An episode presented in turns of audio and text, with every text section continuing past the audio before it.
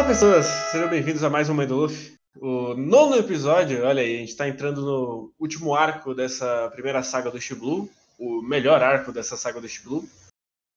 E para variar aqui mais nesse episódio, eu estou aqui com o menino Rafael Rich. Fala aí, cara.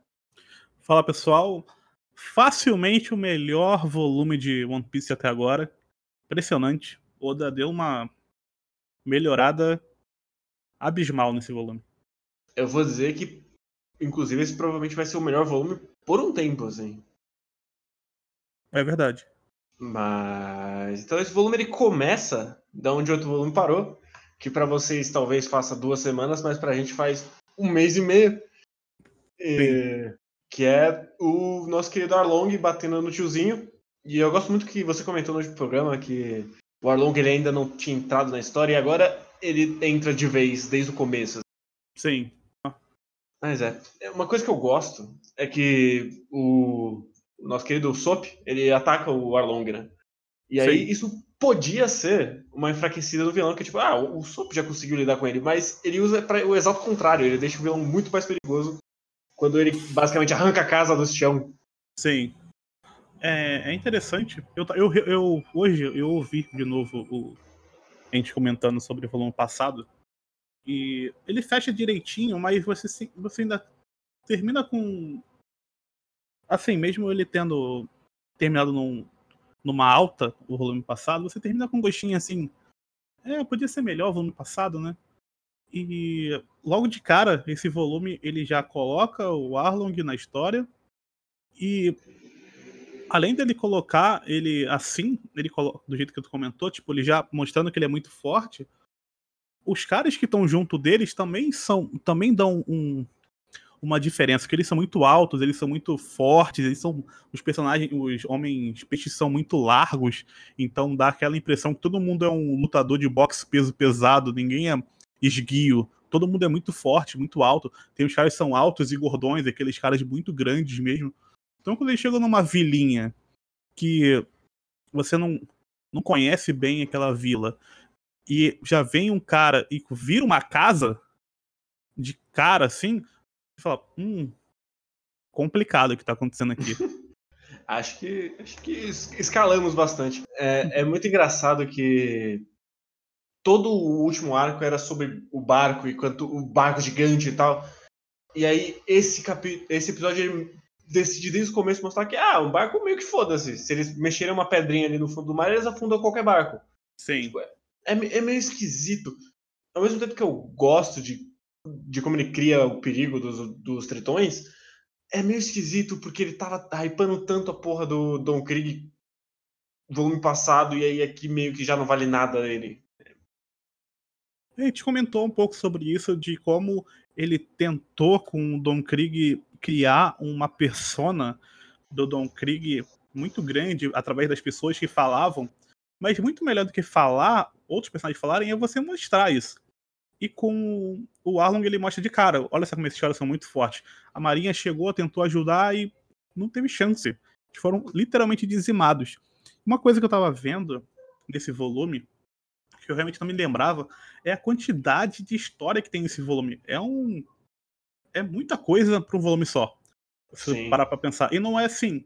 E não é cansativo, mas acontece muitas coisas. Termina no, ele conta o flashback inteiro, ele conta. Gente, é um volume, ele conta a história completa da, da Nami. Do início ao fim. A história dela. Então, é muita coisa que acontece. É até. Acho até que a gente não vai conseguir, de certa forma, abordar tudo, porque é muita coisa mesmo que acontece.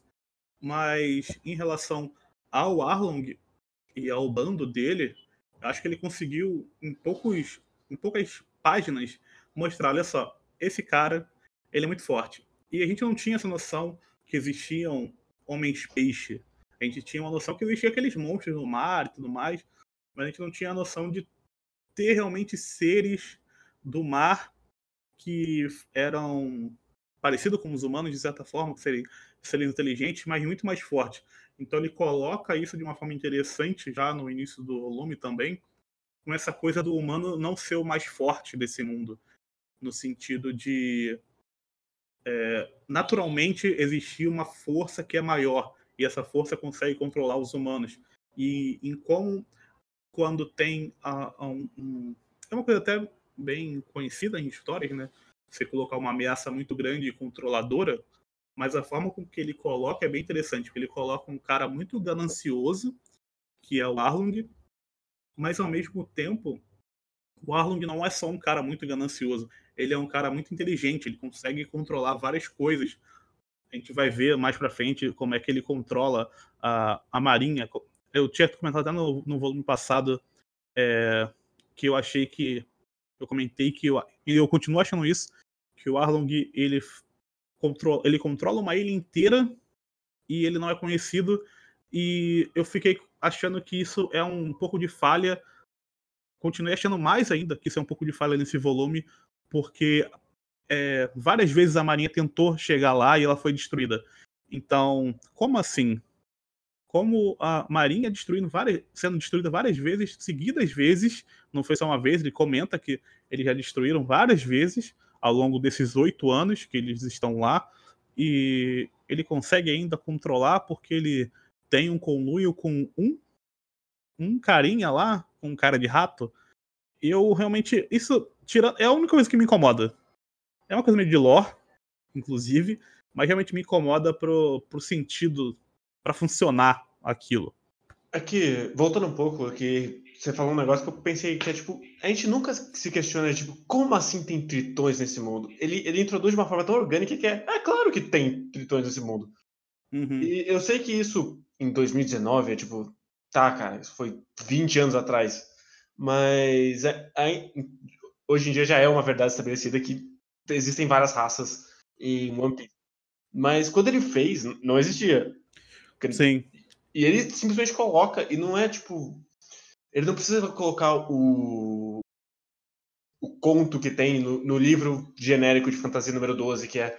E no começo, Deus criou a raça 1, 2, 3. Ele simplesmente diz, coloca, eu não falei até agora, e a partir de agora, isso é mais um elemento no meu mundo. E é completamente orgânico. E funciona muito bem. E... Mas a outra coisa é que, tipo, eu, eu também acho esquisito, porque ao mesmo tempo que ele é o cara mais procurado do Shibu, ninguém procura ele. Meio esquisito. É, porque. É... Ele deveria, inclusive, ser mais conhecido que o, pop, que o próprio Don Krieg. Porque uma coisa que eu sentia falta no Don Krieg era que ele era o cara que tinha muitos barcos e não sei o quê, mas você não sentia assim que ele era realmente um. As histórias em relação ao Don Krieg era, ah, não, ele enganou tal, tal é, frota da marinha tal, mas era uma coisa assim muito jogada, sabe? Não era nada muito explicado, era, era, muito, era muito mais uma ideia do que realmente a realidade. E aí você vai para um cara que dentro da realidade do mundo lá, ele tá fazendo muitas coisas, ele tá controlando, ele tá destruindo, e não mandaram ninguém relevante para lá? Mas mesmo assim, eu acho engraçado que esse é basicamente o arco que ele sintetiza tudo que ele aprendeu desde o começo de One Piece. Que é. Uhum. A gente reclamou aqui de algumas coisas, tipo o arco do Sop que não tem conexão da gente com a vila, que tem, ele faz. É, é, a mesma coisa do design dos vilões, que aqui você sente a unidade dos tritões, do jeito que eles se vestem, do jeito que eles se portam, e eles não parecem gatos, porque o cara usa garras. Sim. Eles, têm, eles têm aquelas roupinhas de camisa aberta de tiozão, mas ele funciona dentro, da, dentro do, do que o grupo é. Não, é tipo, não parece socado ali porque precisa ter uma unidade. É, eles têm aquele design havaiano, né? Aquelas camisas abertas, bermudinha, bem cara da praia, assim. Eu acho legal o jeito que ele veste os personagens. Acharia até melhor se eles não ficassem vestidos. acho que ia ser melhor ainda, inclusive. Porque ia dar, uma, é, ia dar aquela desconexão gigantesca mesmo entre os tritões e os humanos. Assim, eles são fortes, mais fortes, e eles não se importam com esse tipo de vestimenta.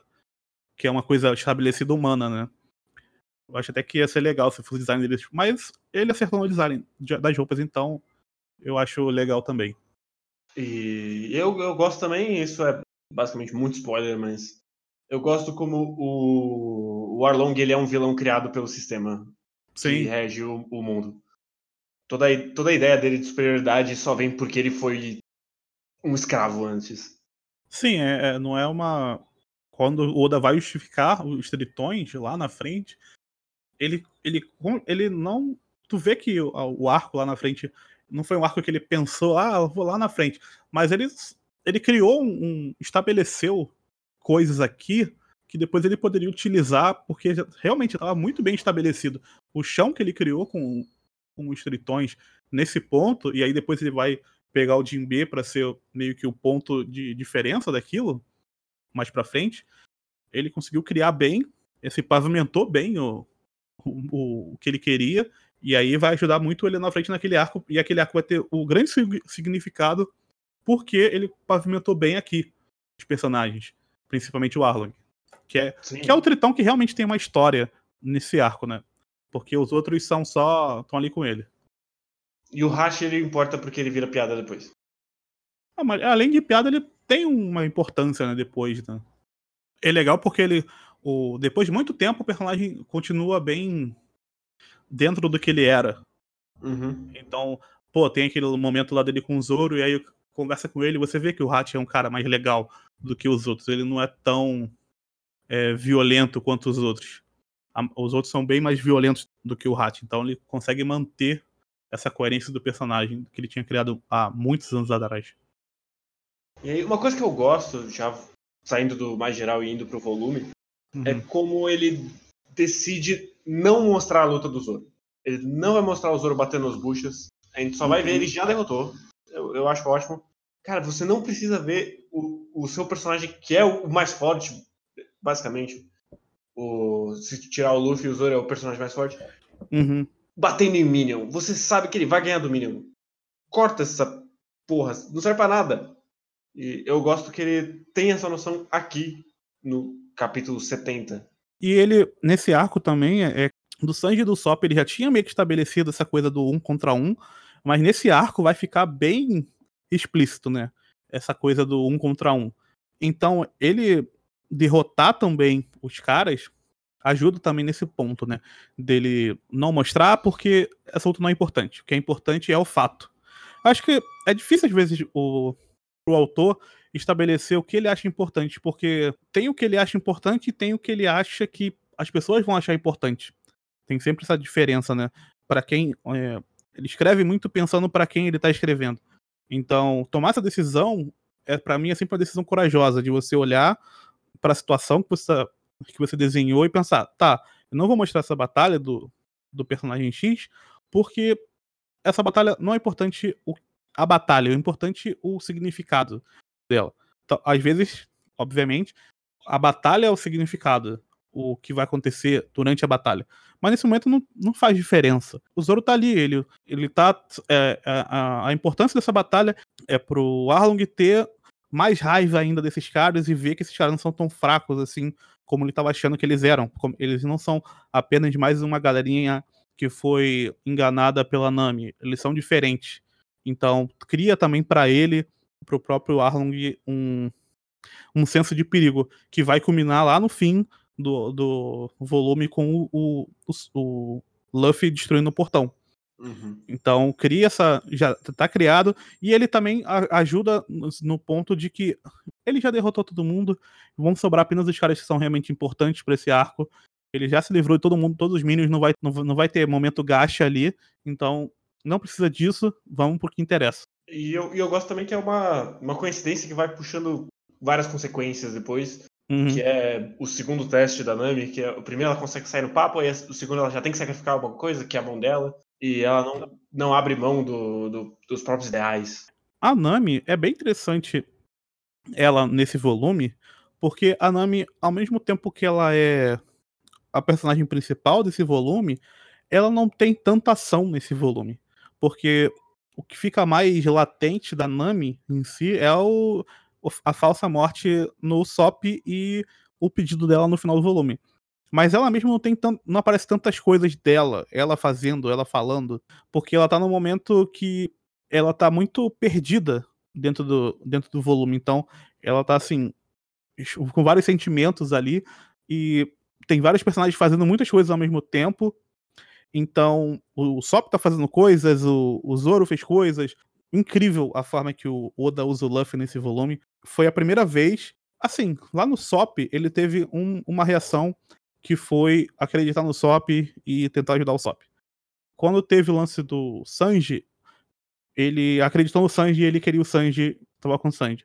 Agora, quando, o que aconteceu com a Nami é diferente porque é uma pressão muito maior, ele tem todo aquele sentimento que ele poderia ter de, ah, eu tô sendo enganado, de certa forma, e ele usa a inocência do, do Luffy num nível muito grande, porque ele vê pessoas machucadas, ele vê várias coisas, e o Luffy não se importa. Ele fala, não, isso não é verdade. Eu vou pra cidade caminhar, não quero ouvir essa história, porque eu não me importo com a, com a história dela. E ele só depois encontra ela, escuta o que ela tem para dizer e vai pra porrada. Então, essa inocência que ele usa do, do Luffy é muito legal. E ela faz sentido com o personagem e vai caminhar com ele por muito tempo. Então é, é muito significativo. Mesmo ele tendo aparecido pouco no volume, todas as coisas que ele faz são muito significativas dentro do volume. Então é bem legal. Sim, e é, é inclusive é até corajoso ele manter a essência do personagem. Porque ele podia fazer um, um drama brega do, do Luffy ficando muito puto com a Nami, porque, oh meu Deus, ela matou o Sup. Ele podia descambar para esse grande drama de coincidências, que sempre é horrível. Assim, sempre é Sim. é ruim. E, ou podia descambar para ele sabe por quê? Porque ele é o protagonista. E também não é isso. Ele simplesmente decidiu confiar e ele vai confiar até o final e foda-se. Uhum. Então é, é, um pouquinho mais sutil do que. Ah, o protagonista tá certo porque ele é o protagonista. Que é a maioria das escolhas que as pessoas fazem é. O protagonista ele vai estar tá certo porque ele não pode errar. Porque ele é o protagonista. É, é interessante porque o, o próprio, os outros personagens eles estão questionando o Luffy em relação a isso. Porra, você, você não tá vendo o que tá acontecendo? Não é aquela coisa assim, ah, você é o protagonista, então você tá certo. É tipo, os, o, principalmente os, os capangas do, do Zoro, basicamente, eles vão reclamar com isso. Pô, ele, ele ela matou o, o Sop, você vai continuar assim? E, eu gosto também que é basicamente aqui que Sanji e Zoro se separam idealmente, assim. Uhum. É quando, quando surge a grande rivalidade entre eles por causa de mulher. É interessante porque a forma com que ele vai tratar essa divisão entre os dois sempre é na parte cômica, né? Nunca entra. Lá, muito lá na frente, vai entrar uma parada séria, mas por muito tempo isso vai ser apenas uma piada dentro da série. E a gente vai encarar como uma piada. Mas não é exatamente uma piada. É legal, ele, ele é uma piada que ele leva a sério. Sim, e eu, eu gosto bastante, que dá uma dinâmica mais interessante pro grupo. Ele enriquece as relações não é só porque todo mundo tá seguindo o Luffy que todo mundo vai se dar bem. E outra coisa que eu gosto é quando tem o momento da. O momento do vacilo, que é quando ela deixa o mapa ser descoberto. Que é ah, novamente o, o Oda batendo na tecla do tesouro pessoal, que não é dinheiro. Nesse caso é dinheiro, mas não é dinheiro. E como aqueles caras eles não entendem o conceito de alguma coisa que não seja dinheiro como valioso. Então tem que ter um tesouro na, na vila. Isso é bem legal, porque como o Oda trabalha sempre com contraste, é engraçado porque ele usa o, a, a mesma coisa que é o dinheiro, com o contraste está na forma que você encara o dinheiro, né? No final das contas. E quando você olha pro Arlong, ele tem uma visão muito é, forte do dinheiro, não porque o dinheiro é bom ou ele é ruim, mas é porque ele é a fonte que engana e deixa ele mais forte em, em relação aos humanos. O dinheiro é o controlador, porque o dinheiro tem aquele ponto de ser ou você tem o dinheiro ou você morre. E o dinheiro também, ele é o que ele consegue barganhar coisas com a marinha. Então, toda a ideia de poder que ele tem, tá tudo ela relacionada ao dinheiro. E ao mesmo tempo a gente tem a Nami que olha o dinheiro como uma necessidade. Ela precisa do dinheiro para poder comprar a vila para as pessoas terem suas vidas de volta, porque elas viraram apenas umas escravas do Arlo. Então, e aí tem também as pessoas da vida, que o dinheiro se torna a vida delas. Elas precisam produzir o suficiente para continuar vivendo. E olhando para o dinheiro, e é uma visão bem pessimista do Oda em relação à, à, forma com que as pessoas olham o dinheiro. Porque nenhuma dessas visões é uma visão positiva. É legal isso, porque ele não tá. Como o Oda tá sempre falando de relações, ele tá meio que dizendo que o que é importante não é o dinheiro. A morte da Belemere também é relacionada ao dinheiro, então tem todo o lance da perda, é de você se sacrificar. Você tá, é, tem, eu até senti um pouco daquele lance do do japonês que morre de tanto trabalhar.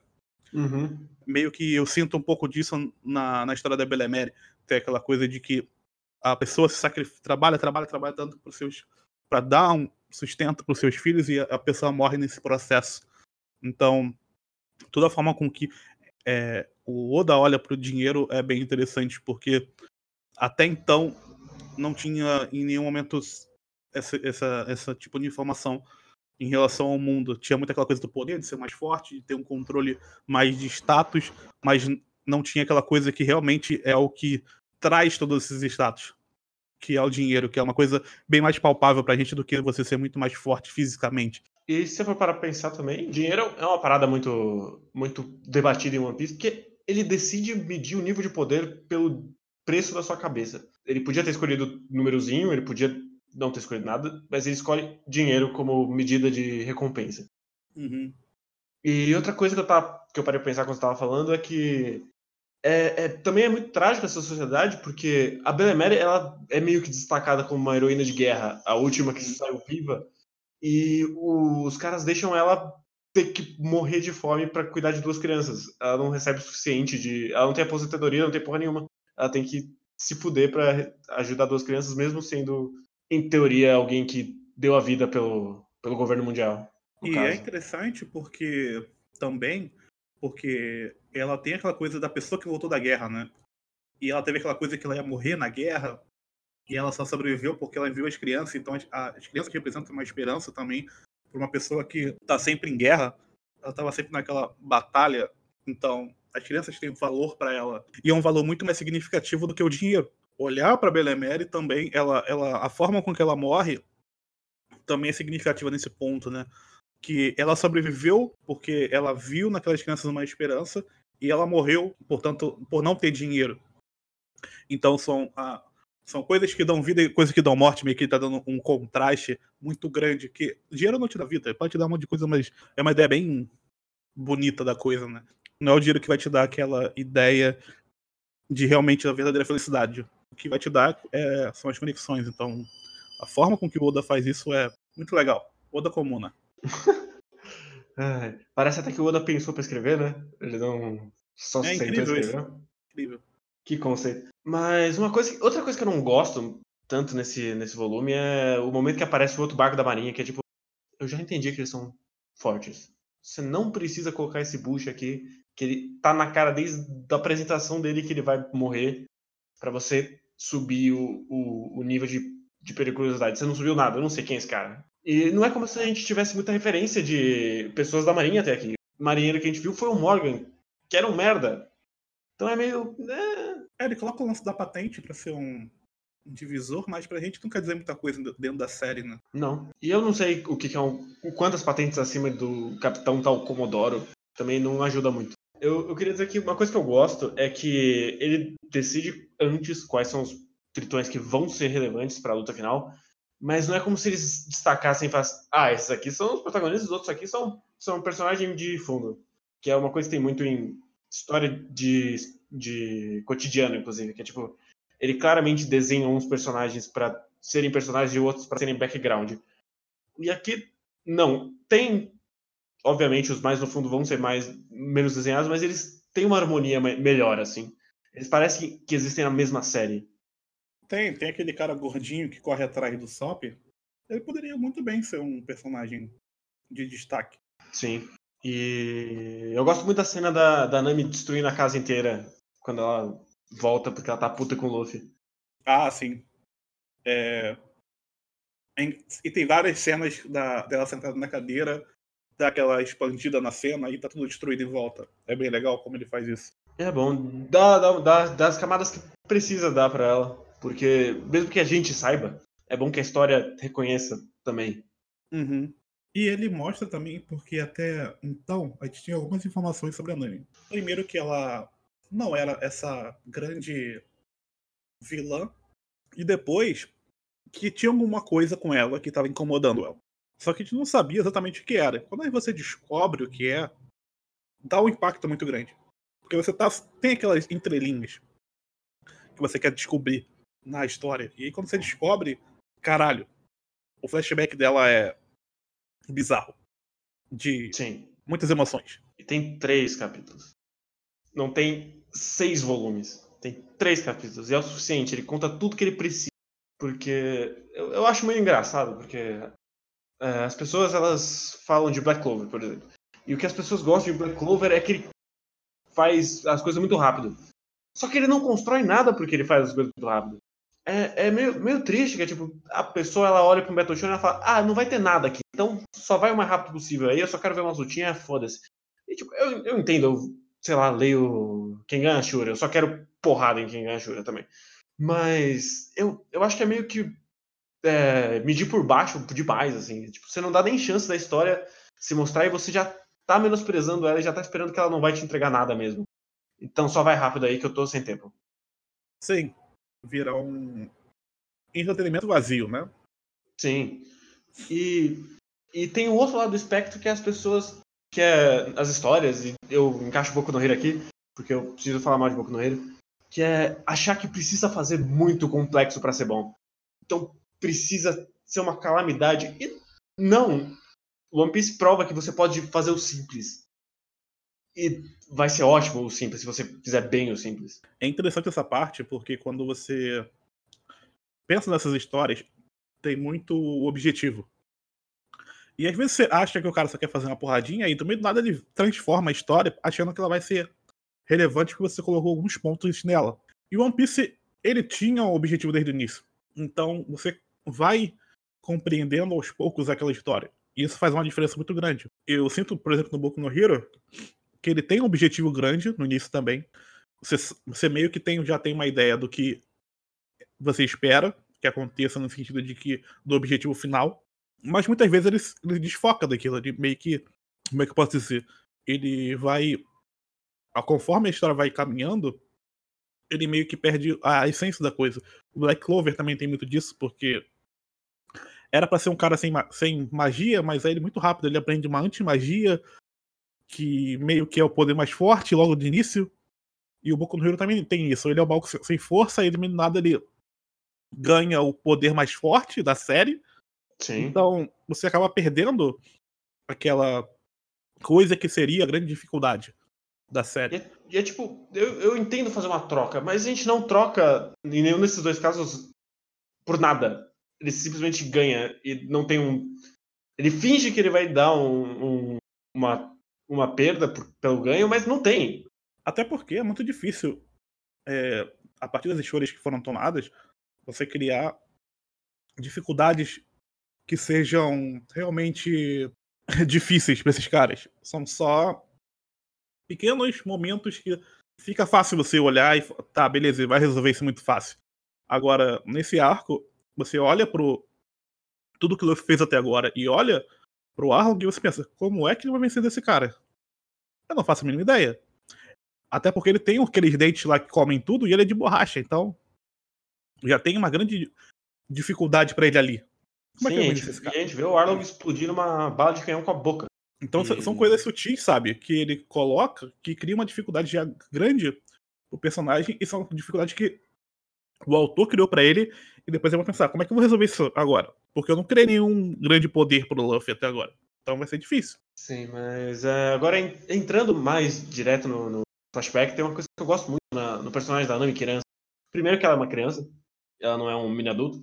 E a segunda coisa é que em nenhum momento mostra ela odiando a Belemer. Então fica muito claro quando ela fala que ela não queria ter sido encontrada pela Belemer, que não é por causa dela, é porque ela se sente um peso pra, pra Belemer, no caso. Que é, como assim você não tá comendo, você tá nessa vida de merda, por que a gente tá aqui? Não é, não é eu queria uma vida melhor, é puta que pariu, ó a vida que eu tô te fazendo viver. É, isso é engraçado, porque eu acho que eles colocam uma idade muito boa pra Nami de 10 anos, porque é uma idade que a criança realmente já tem noção de como são as coisas, como é que se enxerga as coisas. Ela não tem a maldade, obviamente, que um adulto tem, mas ela consegue olhar ao redor e compreender perfeitamente o que está acontecendo. E fica bem claro que isso é uma, é uma coisa recorrente na vida dela. Eles não estão pobres agora, elas sempre foram pobres. Então, cada dificuldade nova é alguma coisa que aparece para aumentar mais isso. E aí, quando elas têm aquela briga que também é relacionado a dinheiro, fica muito latente. E aí ela toma aquela tapa na cara da, da Belemere, porque essa troca entre é, você tá falando de dinheiro e eu tô falando de amor, é, você não deveria colocar essas duas coisas na mesma história. Então, é interessante isso, porque é mais uma vez o Oda criticando o dinheiro, de certa forma. Sim, eu, a gente vou adiantar um pouco, mas eu gosto da resolução final da Nami que ela decide usar o dinheiro para ser feliz depois desse arco. Ela decide usar o dinheiro para comprar o que ela quiser. Porque foda-se, eu não tenho, não tô mais devendo, eu não preciso mais é, me foder para sobreviver. Eu posso. Uhum. O dinheiro é um facilitador, não é o, não é o, o meio. Então é bem interessante. Mas falando do flashback de forma completa, mas ela coloca todos os personagens ali que você já viu. E todos eles têm uma importância muito grande. Mas eu fiquei na dúvida. Quando o Arlong ele pede dinheiro para todo mundo, ninguém podia ajudar ela ali? Fiquei ah, mas é o, o, japonês, né? Tipo, cada, eu te ajudo, mas cada um no seu? É. Fiquei na dúvida. Foi meio esquisito para mim isso. É meio que isso aí. E ela é meio que largada de escanteio, assim. É tipo, a gente gosta de você, mas não tanto. Assim. Uma coisa que eu gosto é que ele coloca esses personagens que a gente já conhece. Eles têm personalidades diferentes, mas você entende como eles saíram do flashback pro atual. Todos eles. Não, não, não tem um salto esquisito de tipo, ah, esse cara, flashback ele é completamente outro. O que, que aconteceu com ele? Como, como assim? E eu, eu gosto. Eu gosto também deles depois basicamente aceitando a milícia, porque eles dando uma desculpa pra eles mesmos pela Nami. É Sim. isso aí, pela Nami. É legal porque quando eles decidem, tipo, foda-se, vamos lutar, é melhor morrer do que continuar sendo escravo desse cara. É uma decisão coletiva, de certa forma, que é uma ideia, assim, do Oda até meio revolucionária, de certa forma, porque ele pega um grupo de pessoas que não tem força, mas que não aguenta mais a situação. Então, vamos lá. E isso tem significado tanto para aquele mundo, para o que está acontecendo, e também para Nami. Então, é bem interessante. Quando o Luffy chega lá para destruir o portão, os caras já estão lá na frente, então o Luffy é, meio que representa todo aquele desejo das pessoas para resolver aquele problema. Então ele tem um, um, significado maior do que só a vontade dele. Ele meio que está representando a vontade de todo mundo, das pessoas mais fracas, que não aguentam mais estar sendo. viver aquela situação, basicamente, né?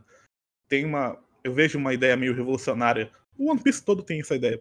Sim, mas aqui é, é muito bastante forte. recorrente. Aqui, acho que diria que principalmente aqui em Alabasta, essa parada do o cara que lá de cima, ele tá fudendo tudo, então é melhor a gente só morrer mesmo, porque ficar do jeito que dá é morrer todo dia. O, o Luffy, ele meio que carrega essa bandeira por todos os lugares que ele passa, né? É uma coisa recorrente. Então é bem significativo nesse momento essa parte. E eu também gosto da decisão dela de não, eu não, eu não posso simplesmente negar que eu tenho filhas porque eu só tô vivo por causa delas. E, e, eu também gosto muito dela, do movimento dela abrindo a porta e dando uma bicuda na cara do Arlong e metendo a... Ah, isso é muito bom. Realmente, porque mostra que realmente ela é uma pessoa treinada. E o design dela, a gente não comentou, mas o design dela é muito maneiro. Aquele cabelo raspado é muito da hora. Sim, o cigarrinho. E eu gosto que meio que já mostra o pessoal da vida como. Ah, não, só, só fala aí que você não, não tem filha que tá tudo bem. Sabe? Vamos soltar as meninas pra, pra navegar sozinha, é isso aí. Parece um bom plano.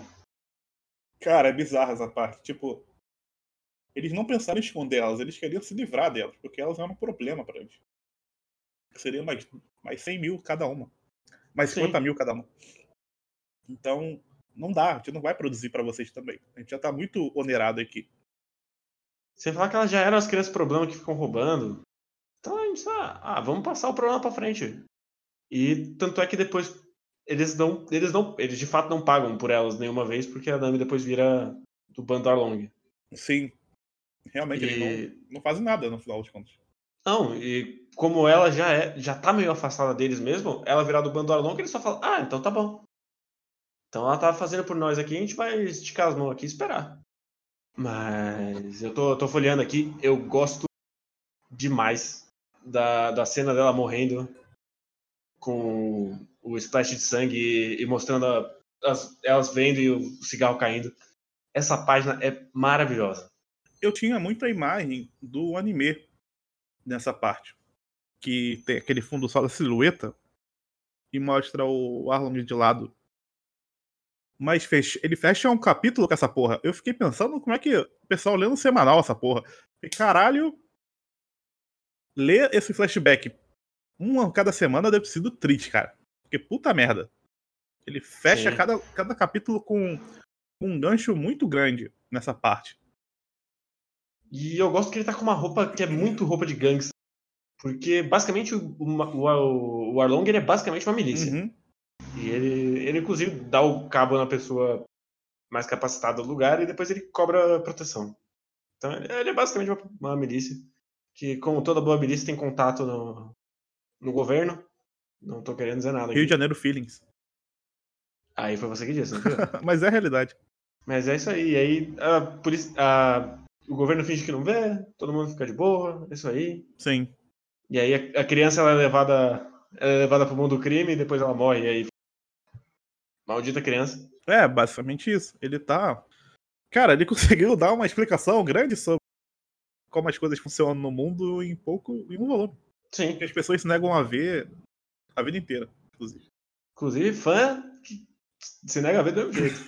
Não, eu tenho que matar mesmo. é, exatamente. Mas é, e a gente tem o final do flashback que é a Nami voltando com a tatuagem do, do Arlong. Cara, essa. Que é um puta momento. Essa também. cena, inclusive, essa cena eu gosto mais no anime do que no mangá. Porque tem a dublagem, tem tudo aquela, aquela coisa, né? Que pesa mais, assim, no, no sentimental, né? Você ter todas aquelas coisas. E, mas no mangá também é muito legal porque o, o ponto para ela que é muito significativo é o Luffy colocar o chapéu na cabeça dela. Por tudo que ela já tinha visto antes. Eu até acho que aquele flashbackzinho que tem depois é até desnecessário. Nem precisa ter feito isso. Porque ele já mostrou muitas vezes que o chapéu era importante. Não precisava ter aquilo. Mas pra Nami é importante. Então faz sentido a Nami ter pensado naquilo, naquele momento. É, eu, gosto porque a Nami olhando, principalmente pelo que a gente viu dela até agora, que ela não confia em ninguém, e ela nunca teve ninguém do lado dela. Inclusive é corroborado pelo que realmente ela só tinha. Caralho, agora passou. Passou um trem. Que é, ela só tinha Nojiko, mesmo desde criança, e ela nunca teve mais ninguém. Sim. Então ter alguém que de fato tá ali por ela realmente quebra ela e é o momento que ela chora. É legal porque você olha pela visão dela mesmo ali, né? Você se sente. Você não é mais só um espectador, você tá ali dentro naquele momento. Você... O Oda te colocou na visão dela, certinho, naquela hora. Sim, eu, eu acho sempre emocionante sempre que eu passo nessa, nesse, nesses capítulos. E eu gosto muito que tá, tipo, tudo, tudo indo pro caralho pra ela. Ela perdeu absolutamente todo o controle da situação que ela achava que tinha e aí ela percebe que ela nunca teve controle nenhum. Uhum. E ela sempre foi feita de otária pelo, pelo Arlong. E aí ela quebra e ela decide que. Não, gente. Não, eu vou só começar de novo. Sim. Que ela ainda tá em negação. Ela não entende. Ela finge que não entende que aquilo é um ciclo que não tem fim, né? O ciclo da, desse poder não vai ter fim. Você tem que quebrar literalmente aquilo. Você não consegue resolver conversando. O Oda é muito revolucionário, inclusive, viu? Ele curte um anarquismo, não é possível. Pois é, é agora ele tem dinheiro para comprar um país. Verdade. Mas. Momento de reclamação boba, que não, não, importa muito, mas. Caralho, esse finalzinho, os personagens estavam teleportando pra caralho. Pra tudo que é lado. Uma hora tô no meio da vila, uma hora tô no canto. A Nojiko, ela toma um tiro na, na casinha delas e ela. Eu acho impressionante. É assim, eu acho esquisito, porque a gente não tem muita noção de geografia. Parece a cidade grande, pequena, mas a, a ilha é muito grande, né? Uhum. E é, mas é que meio que estabelece que elas moram no meio do mato. É, mas aí o, o, o, Tritão conseguiu ver a casa de longe, então eu não sei como é que funciona essa porra. Isso realmente é uma coisa que acontece. Essa geografia não funciona muito bem na minha cabeça também. Sim, aí a Nami ela consegue correr pro Arlong e voltar Então é. Tem, tem vários, vários teleportes, assim. Uhum. Mas no final das contas, não importa. É, ele não tá muito preocupado com isso. E uma coisa que a gente não comentou, mas eu gosto demais da, da quantidade e da diversidade das pressões de desespero da Nami. Ah, é verdade, é verdade. Porque você consegue ver nas- durante o volume como ela vai ficando progressivamente mais desesperada. Até o momento em que ela termina apontando a faca pra todo mundo e falando: Não, gente, eu não quero que ninguém mais morra, chega. E aí o tiozinho pega a faca pela ponta. E ela esfaqueia. Que é o momento simbolismo, que ela esfaqueia. Ela esfaqueia a tatuagem do, do Arlong. Que é bom demais. Eu fico muito triste que isso não virou uma super cicatriz, inclusive, porque né, a mulher não pode ficar com uma cicatriz. Mas seria muito Sim. bom se isso tivesse acontecido. Se faltou coragem pra ele no momento, foi nessa, nesse momento. É, não, vou culpar no capítulo 70 ele não marcar a principal personagem feminina dele, com, principalmente em 2000. É, faz sentido. Mas fica a reclamação. Fica. e aí tem um momento muito maravilhoso deles posando pra foto pra ir bater no Arlong. Ah, tem uma coisinha antes, que é o momento. Tu falou do- das expressões, que é o lance do marinheiro indo lá buscar o dinheiro da Nami, que é bem Hum. legal esse, esse momento, porque. Quer dizer, bem legal, né? É horrível.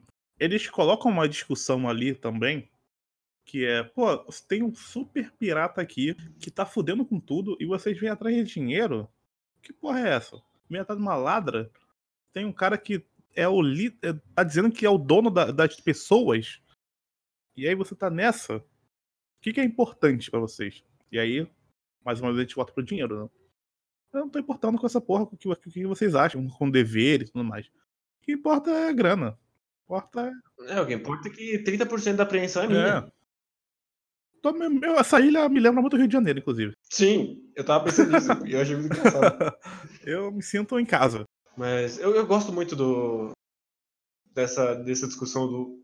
Ele tá certo na letra da lei, mas isso não faz correto o, o que ele tá fazendo. Uhum. Até porque o que ele tá fazendo é certo, mas o, o contexto não é o certo e a motivação não é certa. Tipo quando você condena um ex-presidente porque ele tá errado, mas você condena porque você quer condenar. Então, é mais ou menos a mesma coisa.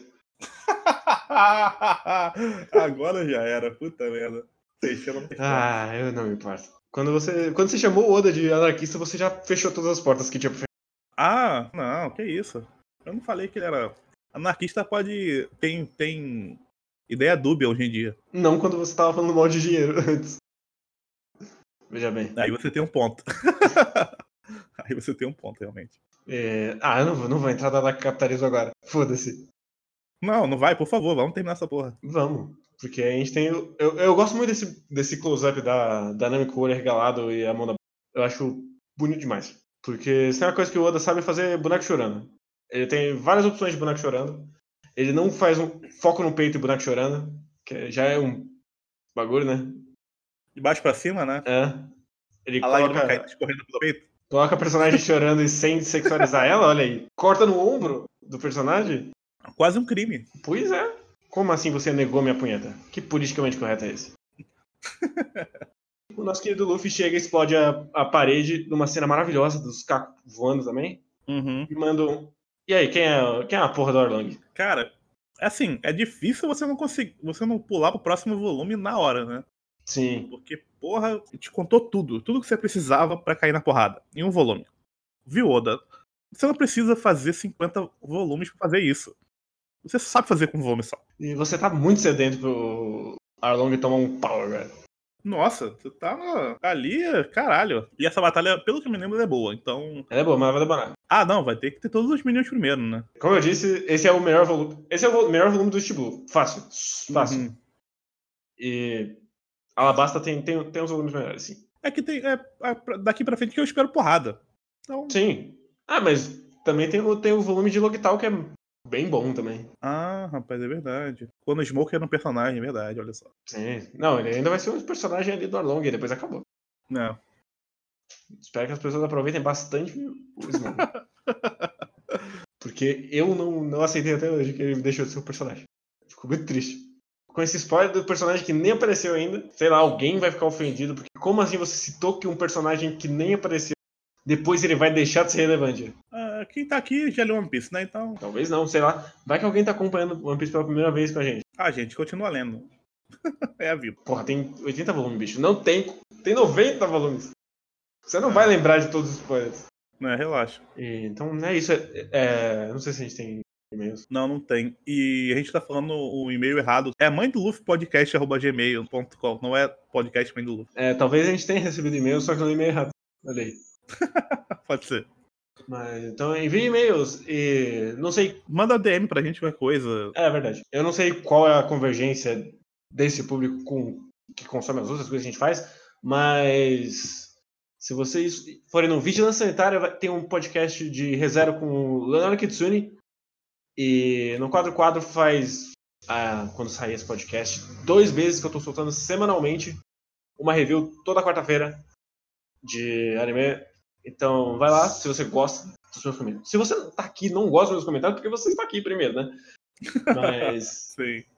vai lá, dá uma lida. Eu tô, tô tentando manter semanal. Eu espero chegar até o final do ano mantendo semanal. Mas é isso. Vocês podem cobrar o Rich pra ele voltar com os normais, porque ele falou que ia voltar e não voltou? É, eu voltei e não voltei. Exatamente. Eu quero saber do mangá merda que você tava lendo.